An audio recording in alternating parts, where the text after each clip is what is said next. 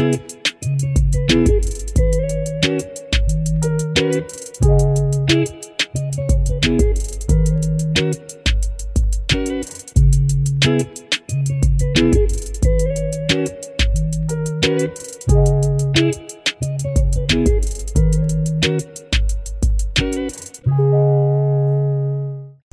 gente, sejam bem-vindos a mais um episódio do Pode Ficar Imune.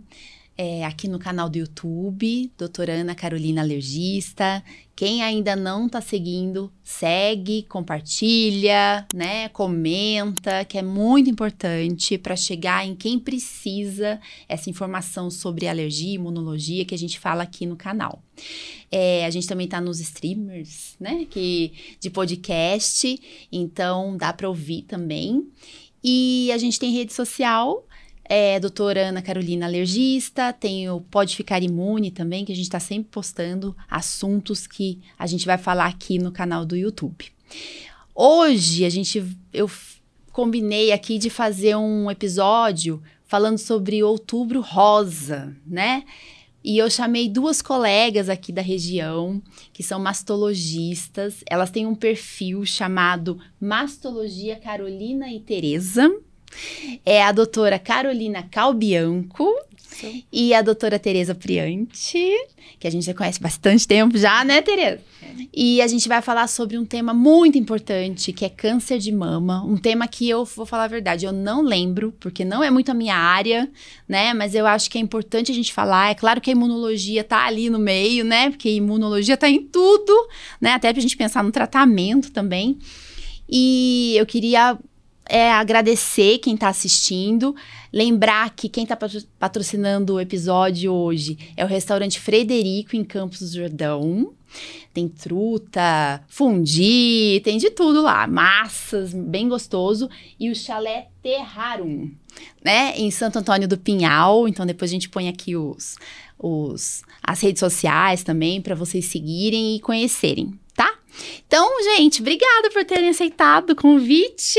Fala um pouquinho da formação de vocês. Quer falar primeiro? Pode falar. Obrigada a você, Carol. É um prazer estar aqui no Pode Ficar Imune. É, eu sou formada na Faculdade de Medicina de Itajubá. Fiz residência de ginecologia e obstetrícia aqui em Taubaté e depois fiz mastologia é, no Hospital Santa Marcelina, em São Paulo. E estou aqui em Taubaté e região desde 2014. Muito obrigada, vai ser um prazer contribuir com a população. Ai, que bom. E aí, cara? também agradeço muito pelo convite, fiquei muito feliz, achei a iniciativa muito, muito bacana, assim, para levar informação de qualidade, né? Conteúdo com fonte segura, isso é muito bacana. Queria agradecer o convite, de verdade. Ai, que bom. É, eu fiz faculdade na Universidade Severino Sombra, em Vassouras, no Rio de Janeiro. Fiz residência de ginecologia e obstetrícia no Santa Marcelina, que foi aí que eu conheci a T. Uhum. Fiz depois residência é, de mastologia no IBCC em São Paulo. E tô aqui de volta pro interior, porque sou daqui desde 2017. Ai, que legal. Muito obrigada. Né? Que bom, que bom. Então, assim, eu falei, nossa, vamos falar de câncer de mama, porque eu acho que é um assunto tão importante, né? E eu sou bem sincera, eu fiz pediatria, alergia, então eu não vejo muito isso mais. O máximo é lá na ginecologista, fazer o autoexame, né? Uhum. Todo mês que eu aprendi. Fala aí um pouquinho para mim, quem como que vocês se dividiram? Pensa aí. Fala, por exemplo, a incidência, como que tá o câncer de mama no Brasil? É o mais importante, né? O mais hum. comum? Como que é? é? O câncer de mama é o câncer que mais mata as mulheres no Brasil e no mundo. Ele é o segundo câncer mais comum. Ele fica atrás só de câncer não melanoma. Olha. Câncer de pele não melanoma. O INCA estimou para 2023 73 mil novos casos de câncer de mama.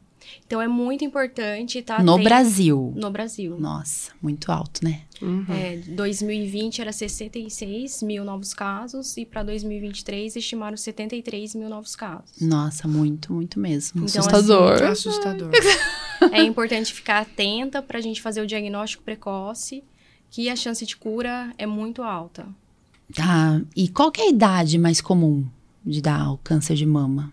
Tem uma idade assim? O que, que a gente tem que procurar? Geralmente 45 a 55 anos. Tá. Tá? Por isso que a gente começa o rastreamento, quando vai falar de rastreamento, aos 40 anos. Ah, tá que bom. pega, teoricamente, a faixa etária mais prevalente.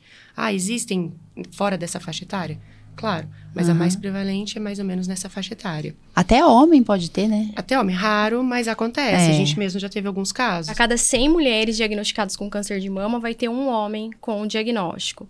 É, como a gente falou, a Sociedade Brasileira de Mastologia recomenda a mamografia anual para todas as mulheres a partir dos 40 anos. Tá. E não tem uma idade final para acabar essa mamografia. A paciente estando rígida, estando bem, vale a pena fazer para a gente conseguir fazer esse diagnóstico precoce. E antes dos 40 anos, só se tiver indicação. Complementando também um pouquinho o que a Tereza falou, a idade limite também se a paciente tiver desejo. Porque a gente recebe muitas pacientes é, super saudáveis, já com 70, 80 anos, super saudáveis, e com desejo de continuar também o rastreamento e tudo mais. Então, também levar em consideração isso. Olha, interessante, né? Uhum. Eu, a minha avó, pra gente vocês ficarem mais tranquilas aqui, eu vou contar. Eu, eu gosto de contar caos. a minha avó, eu antes achava que eu ia fazer oncologia, porque eu era muito fã do Dr. Flávio Salgado, né? Uhum. Nossa, um querido.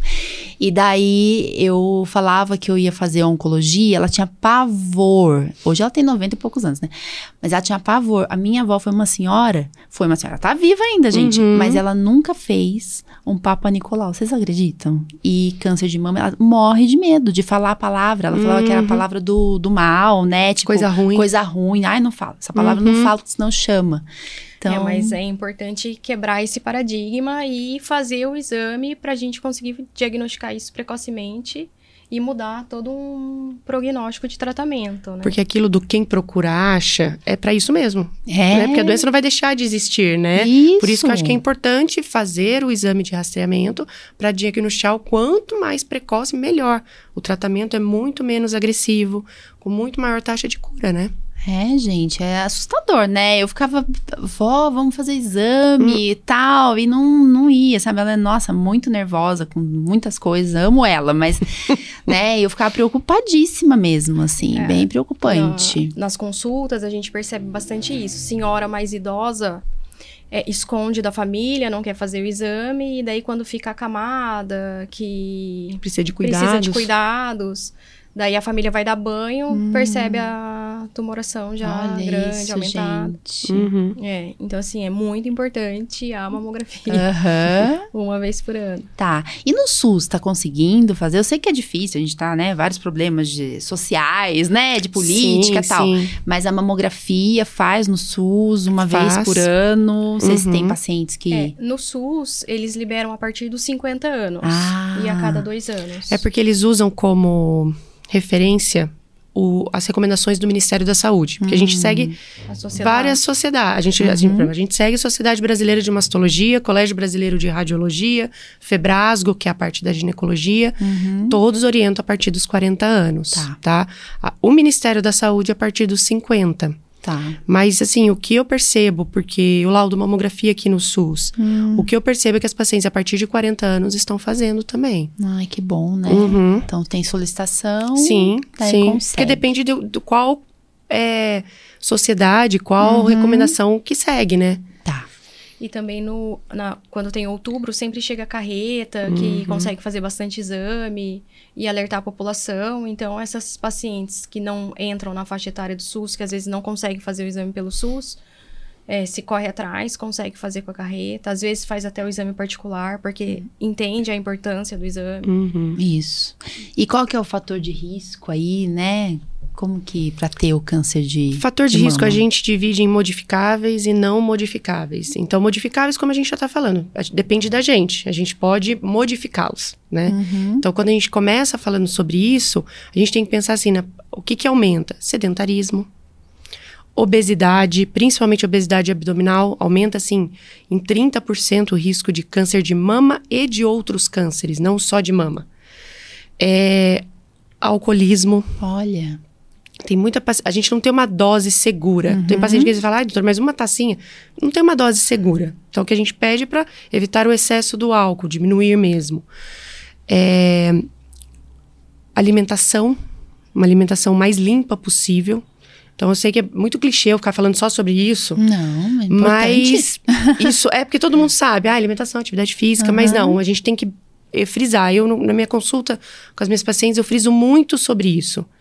Paciente, assim, que está em tratamento também, eu falo bastante sobre isso porque é bem importante mesmo. Ah, que interessante. É, atividade física e alimentação saudável, acho que é tratamento. Eu né? também não acho. É... Não é nem prevenção. Não é nem prevenção, hum. é tratamento. Olha. Tem que fazer, vai mudar totalmente o curso. Da... Uhum. Eu tenho uma paciente mesmo que ela começou a tratar de câncer de mama na pandemia. Uhum. E ela começou, depois que passou cirurgia, químio, tudo, ela veio me perguntar o que ela poderia fazer para não, não acontecer novamente e tal. Aí eu comentei com ela eu já tinha até falado já sobre atividade física, ela começou a fazer umas aulas online, emagreceu Olha. acho que uns 20 quilos. Olha. Só com isso, e ela adorou essa vida mais saudável, alimentação, tudo. Eu falei, ah, é, é perfeito. Se conseguir mudar uma pessoa, já tô é. bem feliz, sabe? Nossa, que legal, né? Eu, eu até pensei aqui, tabagismo também é um fator de risco? Para câncer o tabagismo é... Não é bom fumar, né, gente? A gente sabe, mas... Ele deixa a mama mais densa. Ah. Então, ele aumenta a densidade mamária e a substituição da glândula por tecido gorduroso. Então, pode ser que atrapalhe também na mamografia, né? Na detecção, né? Na detecção. Hum, interessante isso. Hein? Além de ser, ele é muito oxidativo, né? Hum. Nas células. Então, tem que pensar que ele pode não ser diretamente, mas indiretamente bastante. Nossa, que interessante, né? E tem mais algum fator de risco, a parte Esses... genética ou não? É, a Carol falou os fatores de risco modificáveis, né? E uhum. tem os uhum. não modificáveis, que a gente não consegue mudar. Então, assim, história familiar é, só aumenta o risco em 5 a 10% dos casos. Então, assim, muitas pacientes chegam, ah, eu tô com câncer, mas não tem ninguém na minha família com câncer. Ah, isso é o normal mesmo. Uhum. Só em 5 a 10% dos casos que vai ter história familiar. Olha. Então, é, é muito pouco, na verdade. Tá. É, primeira menstruação muito precoce e menopausa muito tardia. Também é um Olha. fator de risco pela exposição a estrogênio, fica mais exposto ao hormônio. Uhum. É, a idade, né? Paciente acima dos 50 anos, o risco é maior. Ser mulher. Sim, verdade. É maior a gente esquece cada, desse pequeno cada 100 mulheres vai ter um homem só com tá. câncer de mama. Então, Uso de anticoncepcional, por exemplo, aumenta a chance? A gente até estava conversando sobre isso no caminho e quando a gente conversa sobre isso no consultório, que é uma, queixa, uma pergunta muito frequente, realmente teve um estudo bem grande no Reino Unido, avaliou milhares de pacientes. Não foi visto um aumento de risco assim expressivo. Teve um discreto aumento de risco e associou muito a idade da mulher, o tempo de uso do, do uhum. anticoncepcional. Tudo isso é, colocou como assim? Por exemplo, a paciente, tem pacientes que têm a prole constituída 40 anos. Uhum. Que ela entre na menopausa com 55.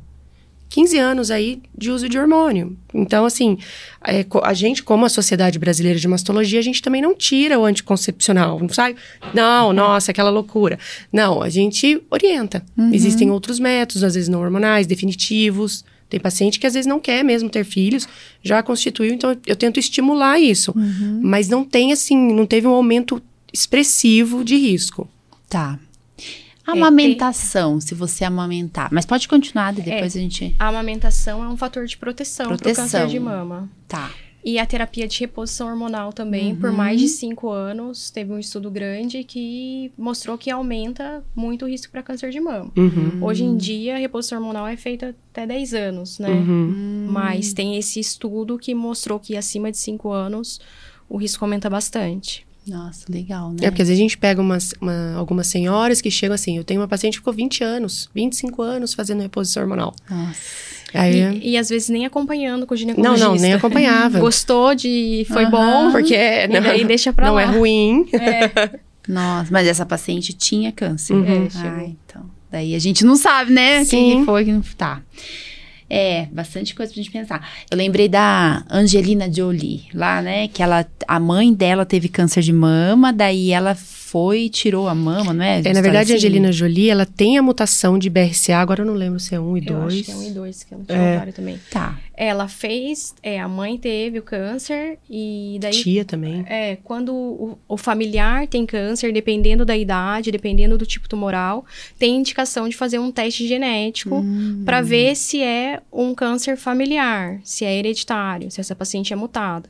E daí, se vem positivo, o, os filhos têm benefício de fazer também, para ver como vai ser o acompanhamento, para ver se vai fazer alguma cirurgia de risco. E foi o que aconteceu com ela. Ah. A mãe tinha câncer de mama e daí ela fez o teste, o dela veio mutado tanto para mama quanto para ovário. Que é esse gene, BRCA. Aham. BRCA1 e 2. Tá. É. E daí ela fez cirurgia profilática, que é a retirada de toda a mama e colocar uma prótese. E os ovários. E os ovários ela tirou também. Nossa, gente do É, céu. ontem nós operamos uma paciente mutada. Ela teve. A irmã acompanha comigo, fez. eu- como a gente estava no, no tratamento, eu indiquei a, o oncogeneticista, ela fez a pesquisa, veio uma mutação. As duas têm uma história, assim, de muitos casos na família. Tá.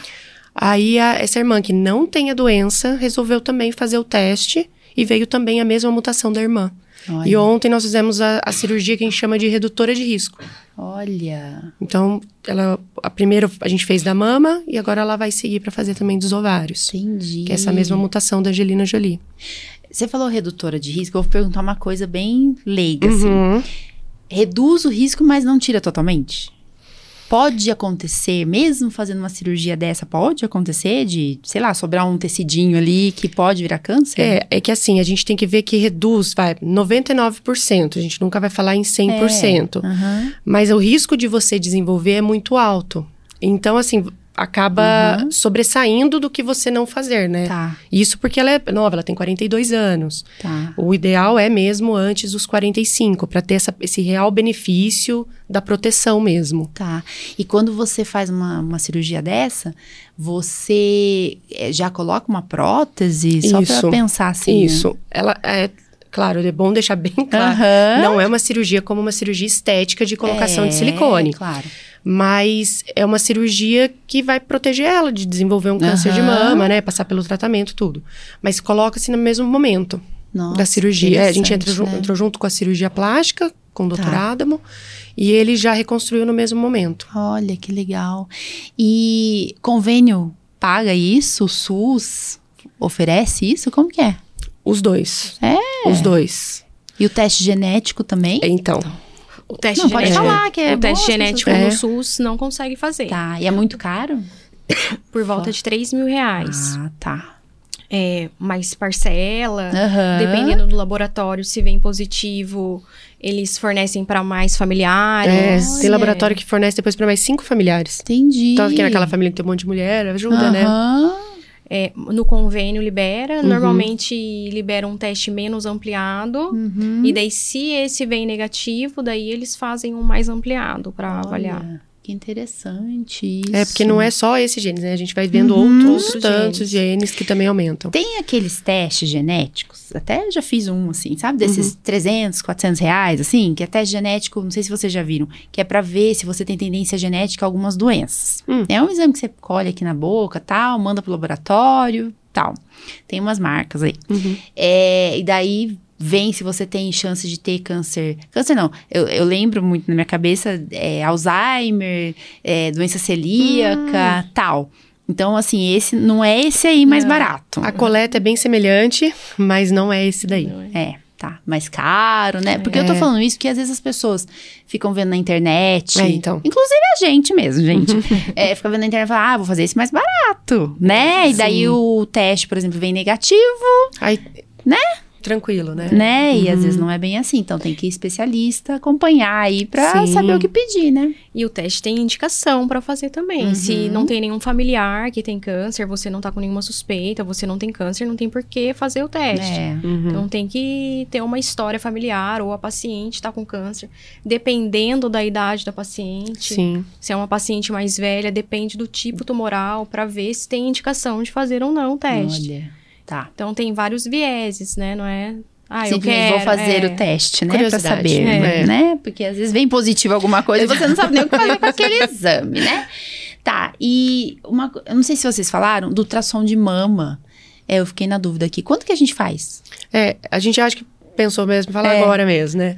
É, quando a gente vai fazer a mamografia, a gente faz a mamografia anualmente. Aí tem muita paciente que fala, "Ai, por que eu não faço ultrassom? Uhum. Então mais fácil.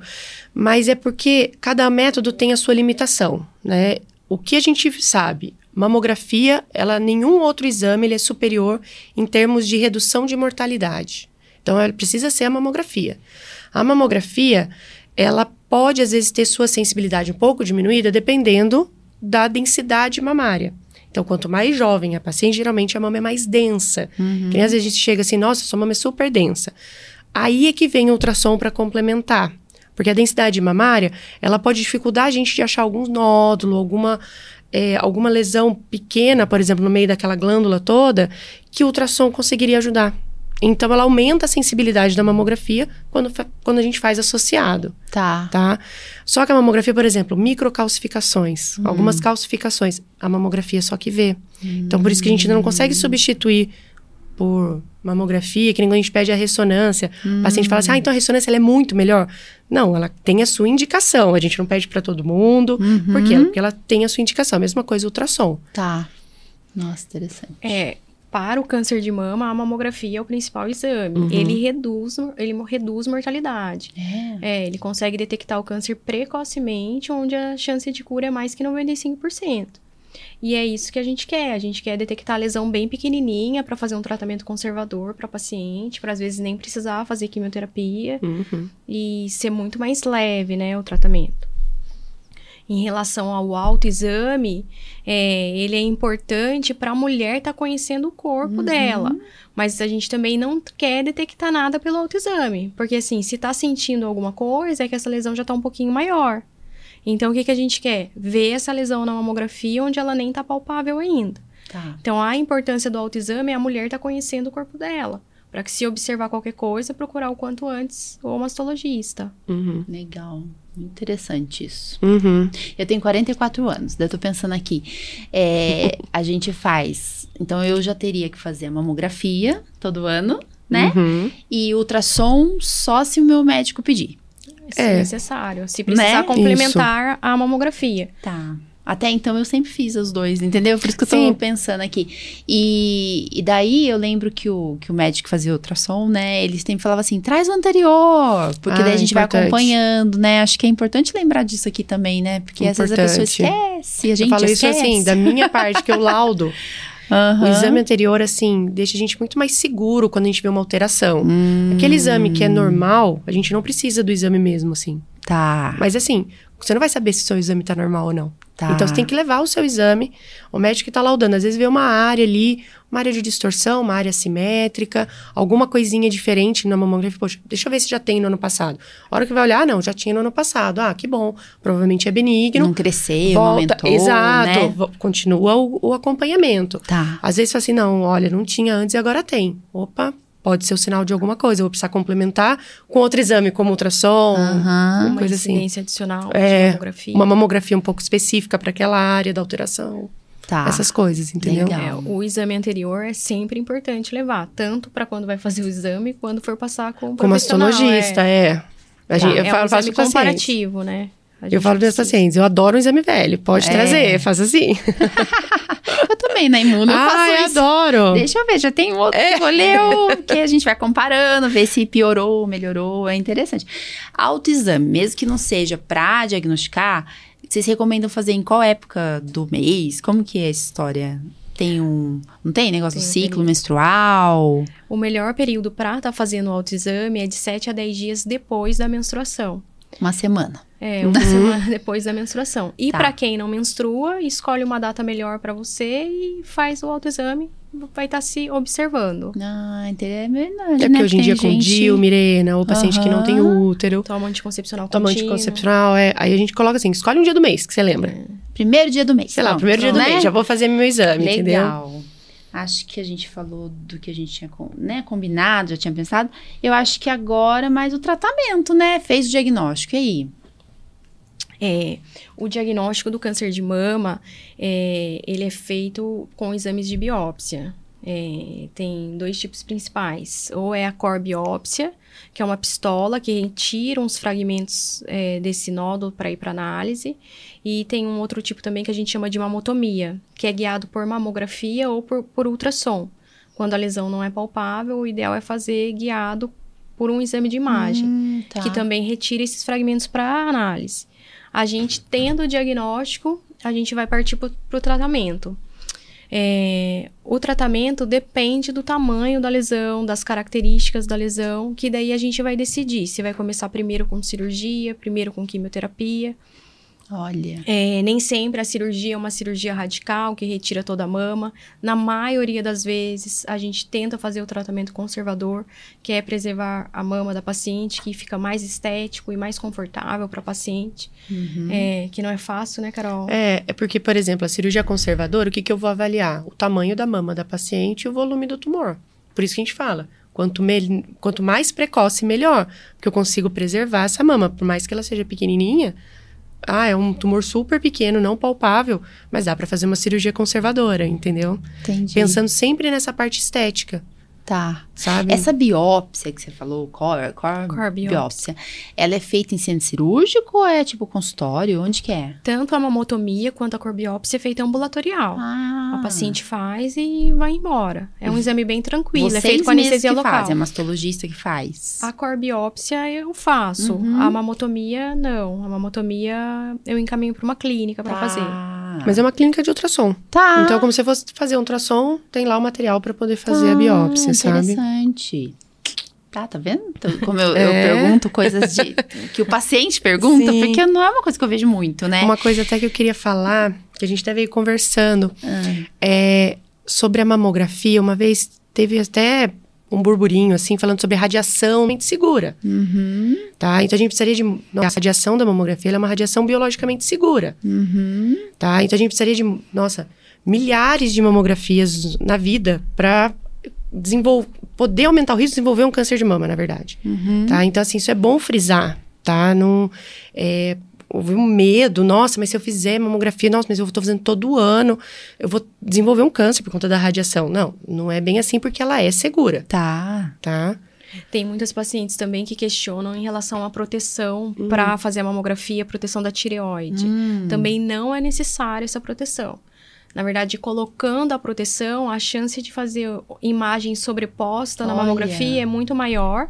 E com isso, a gente tem que fazer incidências adicionais para ver se é sobreposição por causa Uhum. da proteção do- da tireoide ou se é alguma imagem mesmo. Nossa. Então, assim, essa proteção da tireoide não tem indicação nenhuma de ser colocado.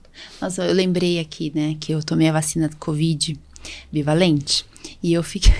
Ah, Eu acordei, gente, eu esqueci que eu tinha tomado. Daí, dois dias depois, eu acordei com uma, um- uma íngua aqui, que eu achei que era um câncer, né? Tipo, já falei, meu Deus do céu! É, tô com câncer. Onde que eu Sim. vou? Vou ligar pra Tereza, perfeito. né? Daí. Daí, a hora que eu levantei o braço, trocar de roupa tal. Não é mentira isso. Eu falei, ai, gente, é da vacina, Vacina, né? O tanto é que veio logo depois uma recomendação Uhum. do Colégio Brasileiro de Radiologia que era para esperar as pacientes que pudessem É. esperar seis, é, pelo menos umas seis semanas para poder refazer, para fazer a mamografia. 45 Por dias. exemplo, aquela né? paciente Aham. assintomática que vai fazer seu rastreamento. É. Em vez de fazer logo depois que. Porque eu peguei. A gente pegou algumas pacientes É, com linfonodomegalia, aquela linfonodomegalia. É. ínguazinha. Ah, Da onde isso, de né? onde? Aham. Entendeu? Aí você perguntava da vacina. É, mas será que foi vacina? Aí você fica, né? É. Aí fala, vamos esperar um pouquinho e a gente repete. Isso. Eu passei E na grande maioria das né, vezes. mais uma incidência. É. né? Tudo. Exato. Nossa, eu, eu passei por isso, gente, por esse medo. Eu falei, meu Deus do céu. gente, é, a gente fica muito nervoso, né? É, vocês convivem com isso diariamente, talvez vocês, né, não Sim. pensem desse jeito, mas a gente já fica, meu Deus, vou morrer. e meus filhos, como vai ser, né? Então, é questão de, de pensar. E É, assim, Eu fala. acho que não é um diagnóstico fácil de você receber. Claro. Mas, assim, enfim, o principal fator de risco é ser mulher. Então, Uhum. assim, se for pra receber, vamos receber esse diagnóstico da melhor forma possível, fazer o que tem que fazer de forma leve, que tudo fica mais tranquilo, tudo fica mais Uhum. fácil. Tudo flui, faz- entendeu? Então, assim, se vai ter, não tem como mudar, vamos fazer o melhor. Legal, É. né? É. Como Sim. tá a sobrevida? Tipo, quem tem o diagnóstico de câncer de mama hoje em dia? Tipo, como que é? Assim, é cura? Percentual de cura? Como que é? Que foi, foi bem o, o que nem a Teresa falou. É, depende um pouco do, de quando a gente diagnostica, né? Porque, por exemplo, no, é, pacientes que, come, que a gente diagnostica no começo, a gente tem uma taxa de cura aí de 95%, chegando beirando isso. Olha. Então a gente fala mesmo em cura. Uhum. Agora, se a paciente já descobre um tumor maior, às vezes com comprometimento de axila, a gente, a gente reduz muito essa, essa taxa. Quando a gente. É, hoje em dia, ainda bem que a gente não está pegando tanta paciente já metastática, né? Aquela Uhum. paciente que o câncer saiu da mama e já está em outro órgão. Então, ainda bem, a gente não, não é uma coisa muito frequente. Eu, pelo menos, não pego muito paciente com tumores muito grandes. Uhum. Então, isso é muito bom, Nossa, ótimo. né? Mas, assim, a gente tem que pensar que o, o foco é mirar nos 95%. Tá. Então, para isso, a gente precisa fazer a nossa mais parte. cedo, né? É. Mais precoce, aquela história, né? Isso. Mais É por precoce. isso que é bom martelar, é. Né? Fazer mamografia, gente. E assim, nem todo mundo vai pra cirurgia, então. Todos vão para cirurgia. A cirurgia é feita de qualquer forma. Tá. Mas dependendo do tamanho da lesão, a gente vai decidir se vai fazer uma cirurgia conservadora, se vai fazer uma cirurgia radi- mais radical. É, dependendo das condições clínicas da paciente, se essa cirurgia mais radical vai ter indicação de reconstrução no mesmo momento da cirurgia. E tem alguns casos que uns tumores maiores com a axila comprometida, que daí vai começar primeiro com quimioterapia. Pra reduzir. Pra pra reduzir. depois. Que também é um tratamento. Aham. É, a gente precisa, às vezes, diminuir esse tumor, às vezes até para fazer uma cirurgia Mais conservadora. mais conservadora. E o principal é, objetivo da quimioterapia antes da cirurgia, a gente está vendo a resposta do tumor em vivo. O tumor está lá e a gente está conseguindo ver essa lesão regredir.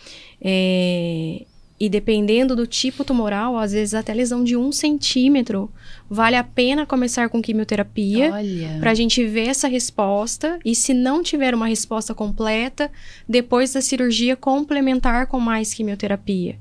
É, então assim, cada vez mais a quimioterapia tá presente e, e tá cada vez melhor, né, Carol? Uhum. Pra... Com menos efeito colateral também. Não, os efeitos colaterais São ruins do mesmo é- jeito. É, mas assim, tem drogas que conseguem combater exatamente aquela célula tumoral, entendeu? Tá. Dependendo do tipo tumoral. Mais específico. Isso, né? muito mais específico. Consegue agir exatamente no seu tipo tumoral. Tá. Que às vezes é diferente do dela, entendeu? Olha que legal. É, Gente. isso tá muito legal. Infelizmente, isso não é para todas as pacientes, né? Uhum. Porque são drogas muito caras. Mas enfim, é uma realidade que tá chegando cada vez mais perto, Uhum. né? Tem diferença de tratamento assim do SUS e convênio? Tem Particular? diferença. Tem diferença. E se um paciente tiver no SUS, daí ele tem opção, teria, tipo, se fosse particular, fazer um outro medicamento. Isso acontece, assim? Só pra eu entender. As drogas são muito caras. É, né? É. Daí tinha que judicializar, entrar na justiça ah, ou não isso eu consegue? acho que nem consegue, Tá. porque tem algumas drogas que não. É, eu acho que em, em centros de pesquisa, coisa assim, às vezes até tem essa oportunidade, né? Tá. Porque tá em trabalhos e tudo mais. Mas não Mas é são uma realidade que a gente estudos, vê é. na, na maioria, Tá. entendeu? Então, assim, claro que o, o- a parte privada, nisso é mais fácil de se conseguir. Tá. Mas no SUS, realmente, alguns tratamentos são. Não, não é que a paciente não tenha tratamento, Uhum. mas vai ser um pouquinho diferenciado. Tá bom. Mas, ó, no SUS também tem reconstrução, tem toda essa parte, vai ter radioterapia, toda essa parte também tem. Tá. E que é radioterapia Uhum. existe também, né? Não é todo Existe. mundo. Como que funciona? É, a radioterapia também não é indicado para todos os pacientes. É, sempre que a cirurgia for conservadora, ficar glândula mamária, obrigatoriamente vai fazer a radioterapia. Ah, É, e daí, se retira toda a glândula, depende do tamanho do tumor, das características da axila, para decidir se vai ou não fazer. Mas se ficar a glândula mamária, obrigatoriamente faz. É, normalmente, as pacientes reclamam menos da radioterapia do que da quimioterapia, né? Uhum. E a Todo, radioterapia é, são, assim, 20, 28 a 35 sessões, mais ou menos. Então, é aquele Uhum. mês, né, que faz. Tá. A quimioterapia já é um pouquinho mais extenso, A vai alguns 21 meses dias. fazendo. Entendi. Meses, assim. Uhum. Um ano. Depende, Depende do de tipo. qual, é. Às vezes seis meses, às vezes faz os seis meses, vai pra cirurgia e depois tem que fazer mais um ano de uma outra droga. Tá. Daí é, é que assim, o câncer de mama ele é super heterogêneo. Uhum. Então depende de cada tipo. É individual, é né? individual, total. Individualiza cada caso. Que às vezes é um tumor que é um tipo mais agressivo, mas na paciente ali, responde super bem, que você nem entende o que, que tá acontecendo, que. Tá. Então é, é super heterogêneo, é. É. super individualizado o Não, tratamento. que a Teresa falou também, é, alguns tumores mais agressivos, eles Uhum. têm é, opções também de tratamento, que por eles serem muito agressivos, mas eles respondem muito bem ao tratamento. Uhum. Então, às vezes, a paciente chega um pouco desesperançosa, né? É. Mas não, responde super bem. Eu já operei paciente que a gente foi pra cirurgia depois da quimioterapia e não tinha mais tumor no local. Nossa, então, isso assim, é bom. o- nossa, eu falo pra ela, é o melhor dos mundos. É, Desodorante com alumínio causa câncer de mama? Não, isso é mito. É mito. Pode usar desodorante. Sutiã de aro pode causar? Mito também. Pode usar sutiã, pode dormir com sutiã, não tem problema. Fique à vontade com o sutiã. É que a gente. é, o bom do sutiã é pra sustentação. Então, a gente ajuda na sustentação das mamas. Então, Tá. a gente diminui um pouquinho a dor mamária, porque dá aquela sustentação pros ligamentos de dentro da mama. Mas não vai causar câncer ficar sem, dormir sem, não. Tem alguma coisa mais que vocês queiram falar? O que que... Metástase? Não sei, que as pessoas têm muita dúvida. O que que os pacientes perguntam pra vocês quando... Primeira coisa, ó, eu acho que é um câncer. Você fala aí, tipo, tá vendo o exame, chegou pra vocês. O que que vocês Ah. falam? Uma, uma coisa que já me perguntaram muito, e às Hum. vezes, por exemplo, faz um- uma mamografia Uhum. que, por exemplo, vê as calcificações, aí faz um ultrassom, mas doutora, esse exame aqui não tem nada. Hum. Não, mas foi visto na mamografia. Então, aquela Ah, limitação dos exames. Então, foi, isso é bom deixar. Tá. Porque às vezes isso é uma pergunta também que É. vem. O câncer de mama tem cura. É. Né? Isso é o mais importante. Sim, você vai ficar curada. E se não ficar com- curada, se já tem metástase, né, que a doença já se espalhou, a gente vai conseguir controlar a doença para você ter uma qualidade de vida. Vai fazer a quimioterapia, vai ficar bem fazendo a quimioterapia. Uhum. Então, pensar na cura, pensar no bem-estar, pensar que tudo vai dar certo, Uhum. que assim, ter o pensamento positivo faz muita diferença. Tem gente, esses dias aquela moça da, da Rede Globo, ai, que ela é casada com um Boninho é. lá, esqueci o nome dela. Ela tava feliz que ela tava vindo viajar, que ela ia, tava comemorando mais um ano que ela tava curada, que agora dava pra falar que ela tava curada. Acho que tem um, Cinco Sim, anos. cinco anos. Cinco anos que não apareceu mais nada, é isso? É isso. Isso. Daí já dá pra fazer festa. É, isso. Na verdade, a gente tem que fazer festa em toda Sim, conquista. é, toda uma conquista. Mas isso não quer dizer que a doença não possa voltar. Tá. Eu tenho paciente que 10 anos depois apareceu. Cinco anos depois, chegou com a mamografia lá, super feliz, estava tudo certo. Duas semanas depois, começou a faz- passar mal, metástase. Então, assim, não, não, não é uma matemática, Tá. entendeu? Tá. A maioria A maioria. fica muito bem. O Mas que, é que por é o isso. passar mal e ter metástase? Qual o sintoma? Ela começou com dores ósseas, Hum. é, muito vômito, e daí a gente reestadiou, tava com a doença no fígado e nos ossos. Olha. Tá. Então, conjunto. resumindo, com ou sem câncer, a gente tem que ir uma vez por ano, Sim. Com ou sem câncer. né? Ah, eu acho que a gente conseguiu falar muito até. Que Não bom. sei se acham que tem alguma coisa que, que ficou faltando. Tem que estar atento com o exame de mama. Mulher tem que prestar atenção nisso. Tem que Tem, prestar atenção tem nisso. jeito. O diagnóstico precoce faz toda a diferença. Esse Ai, é o ponto. É, eu acho que esse é o ponto principal. Ah, gente, que bonito o trabalho de vocês, viu? é de admirar mesmo. É mastologia Caroline e Tereza? Isso. É, eu sigo. Carol, mastologista e a Carol alergista, né? É, falaram. E eu queria agradecer vocês por terem vindo falar. a gente né? que agradece, Nossa, Carol. é. Muito obrigada pela oportunidade. É muito bom levar informação, né? Sim. Como a Carol falou, informação de qualidade. Para as pessoas estarem atentas. É, muito obrigada mesmo. É, e fica a dica aí. Não, né? obrigada Todo mesmo. A gente se atualiza, a gente vai em congresso, Isso. aula, justamente para o melhor para as nossas pacientes. É, né? Obrigada, viu? Ah, obrigada. Ah, ficou bonito.